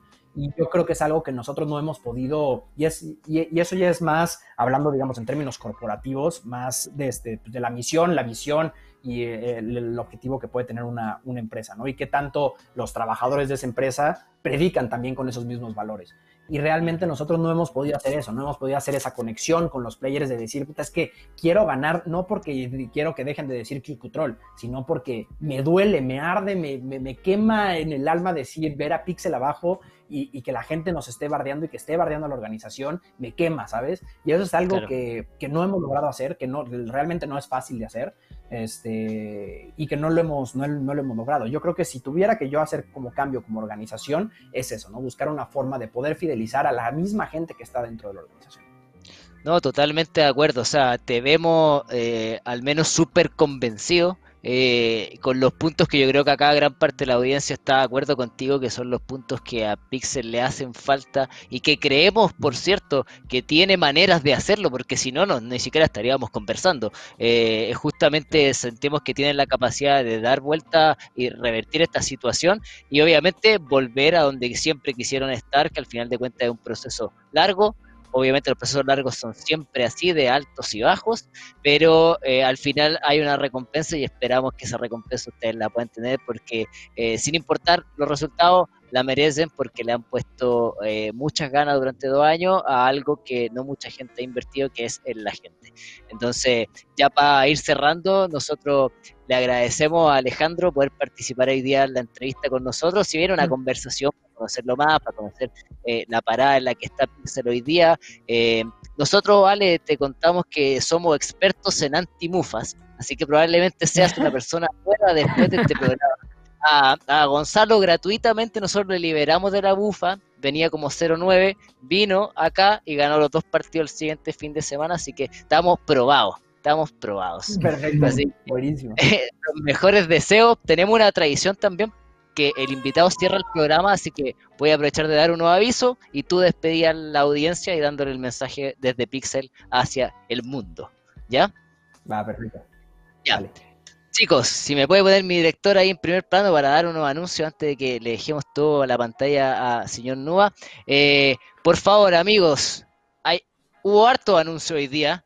Recuerden descargar la app, de verdad súper importante, tanto para nosotros como para aportar la experiencia que ustedes tienen para vivir los juegos, para vivir el eSport y la competencia que nos tiene a todos eh, súper interesados fin de semana a fin de semana. Por otra parte, eh, hablando de la misma liga, tienen el Pick'em, así que si quieren ganar skins que las pone Riot, vayan y voten por el Piquen. Es rapidito, se demoran 30 segundos, solamente tienen que poner su nombre y pum pum pum su cuenta y listo. Votan quién creen que va a ganar este fin de semana en el Pentágono y después vamos acumulando puntitos para que Riot se suelte la skin desde las más buenas hasta las más malas, depende en qué posición salgan, así que tienen las de 3250, esas que son incomprables, se las regalan. Así que vayan a votar que es 100% gratis. Y por favor, descarguen la app, comuníquesela a todos sus amigos, a toda su familia, que todos la tengan para que disfruten un contenido que realmente es primera vez que se hace en todas las escenas de League of Legends en el mundo. Así que yo personalmente ya me despido. ha sido un placer poder estar con ustedes. Eh, don José Cadavid y Jaimito Flamagot pueden tener su, su minuto para despedirse de la gente, para después Alejandro nos pueda hacer el cierre de este programa. Mona, muchísimas gracias Alejandro por, por, la por aceptar la invitación y siempre bienvenidos todos los dueños, eh, managers, eh, entrenadores, jugadores de la escena. Nosotros queremos, siempre hemos querido ser eh, un agente de cambio en Latinoamérica, no solo creando contenido ni desarrollando aplicaciones, sino desde todos nuestros focos y nuestros nuestras metas, nuestros sueños. Así que nada, muchísimas gracias Alejandro por por estar presente, por tu tiempo y, como dijo Pablo, nada, que ojalá el, servicio de antimufa de Lab eh, funcione y, tengamos Pixel para rato en la LLA. Don Jaime, por favor. La rata está cagada, la risa escucha. Sí, el que está jugando Fall Guys, que es un juego que está muy popular ahora. Eh, nada, está jugando esto con los amigos, entonces está muerta la risa, como tú, ¿cachai? Nada, agradecerle a, a por el tiempo, por la honestidad también. Creo que ser autocrítico en 2020 y no estar mirando la página en el ojo ajeno es súper complicada.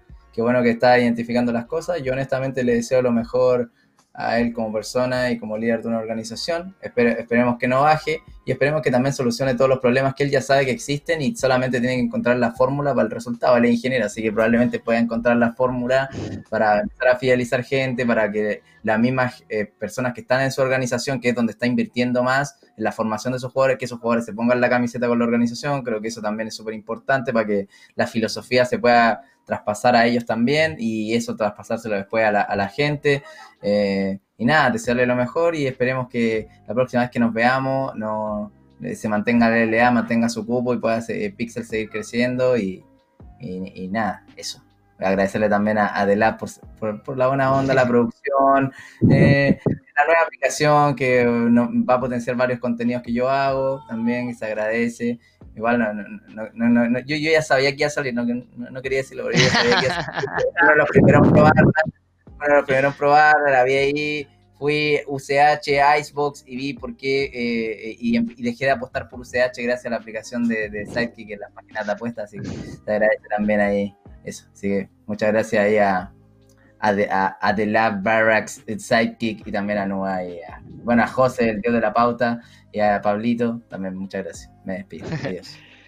Don Alejandro, por favor, la pantalla es toda suya. Un mensaje desde Pixel, desde Alejandro Nua hacia la comunidad de The Lab. Y usted cierra el programa, tenéis que decirnos, eh, chao, nos vemos, porque si no el director no corta, así que tenéis que hacer el cierre completo.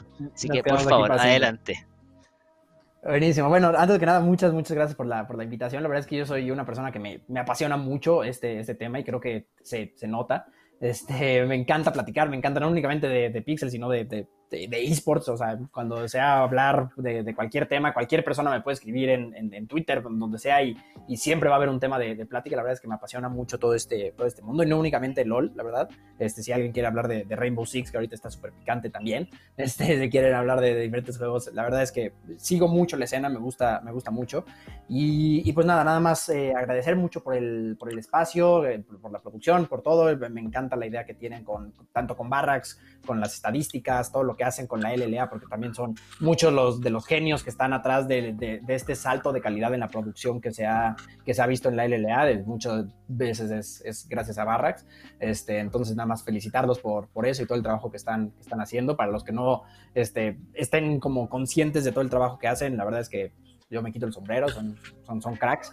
Eh, y pues nada, ahora sí que hablando un poco más desde, desde Pixel, nada más pedirles, pedirles disculpas a los, a los pocos fans o muchos fans o lo que sea número de fans que puedan haber allá, allá afuera, pedirles disculpas en ese sentido, porque si alguien es responsable más allá de los jugadores, soy, soy, soy yo, yo soy el principal responsable, yo soy el capitán del barco, y si el barco se hunde es mi responsabilidad, no, no, no, del que está trapeando o no del que está haciendo tal cosa, ¿no? Entonces, eh, es pedir una, una, disculpa en ese, en ese sentido, eh, que vamos a llegar con todo para promo relegación, nosotros no, no vamos a dejar que si por alguna razón perdemos ese, ese cupo, va a ser en un quinto juego, minuto 65, este, pelea épica, entonces no se lo vayan a perder, realmente va a estar, va a estar muy bueno. Si por alguna razón llegamos a esa instancia, créanme que va a ser muriéndonos en la, en la raya, entonces este, no se lo vayan a perder. Todavía no hay mucha información del, de, de cuándo se va a jugar, dónde se va a jugar y tal, pero bueno, obviamente vamos a estar ahí diciéndole a, todos en nuestras redes sociales y todas las redes sociales de, la LLA, ¿no? Entonces, muchas gracias a los que sigan apoyando, los que no apoyan, perfecto, eh, exíjanos cosas, díganos tal, no nos manden nada más hate por mandar hate, digan, me gustaría ver esto, esto es algo que no es únicamente para Pixel, sino para cualquier organización. Si a ustedes les gustan los esports, les gusta el contenido de esports, propongan cosas, den ideas, digan esto me gusta, esto no me gusta, y, básicamente ustedes son, son la brújula, ¿no? Entonces, si nosotros estamos haciendo algo bien, es gracias a ustedes, y estamos haciendo algo mal, es porque igual nos falta también información de ustedes. Entonces, eh, eso, ¿no? Nada más invitarlos a seguir no solo a Pixel, sino a toda la LLA, a todos los equipos. Hay organizaciones que están haciendo las cosas muy, muy, muy, muy bien.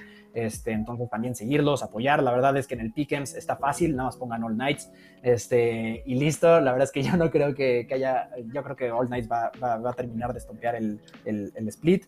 Entonces, si quieren skins gratis, nada más pongan eso. Y, y nada, muchas gracias por la invitación. Este, un saludo a todos, gracias, gracias José, gracias Jaimito y, y gracias también Jaco por, por la invitación. Y pues nada, nos estamos viendo y muchas gracias a todos los que estuvieron por acá. Así que ahí tenemos a Nuba y nos despedimos todos. Ya cerró el programa. Un abrazo. Nos vemos el siguiente miércoles a la misma hora y en el mismo lugar. Chao, chao. Chao, chao. Chao. Chao.